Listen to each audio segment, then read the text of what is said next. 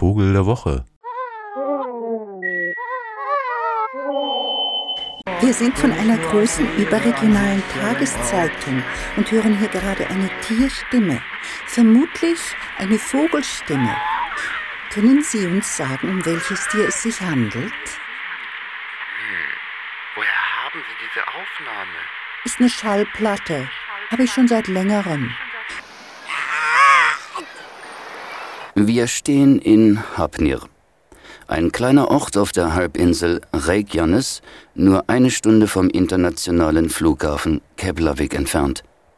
Auf den Tag genau vor 156 Jahren wurde hier das Schicksal einer Spezies besiegelt, die der Namensgeber des uns wohlbekannten Pinguins ist.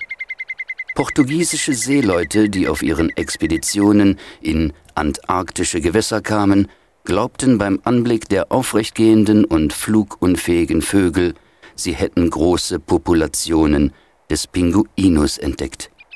Pinguinus, der Fette, wurde nämlich der Riesenalg damals genannt.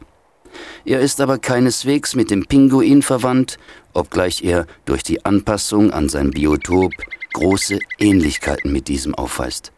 Die verkürzten Flügel sind wie Ruderschaufeln angeplattet, vorteilhaft für die Bewegung unter Wasser, der Körper ist, des geringen Strömungswiderstandes wegen, tropfenförmig ausgebildet.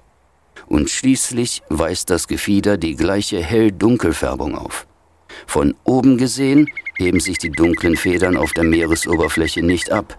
Da diese von unten gesehen hell wirkt, ist das Gefieder dort entsprechend weiß. Zudem sind die luftgefütterten Federn schlechte Wärmeleiter. Knochen ohne Luft, leuchtet weiß wie Alabaster. Rose ohne Duft, auf dem Geifvogel Alaska.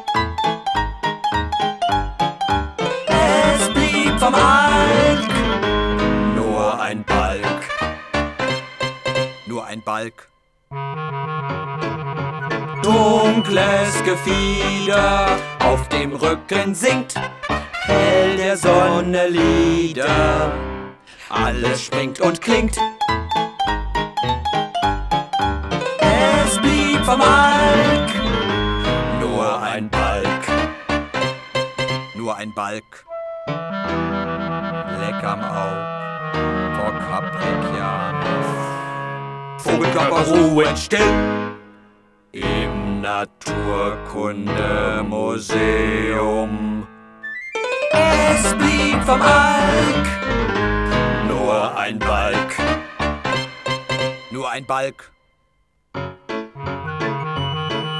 Steil und schroff aus, aus dem tosend Meer ein Fels, die Mesakinsel, doch sie bleibt so leer. Vom Balk. Nur ein Balk. Vogel der Woche.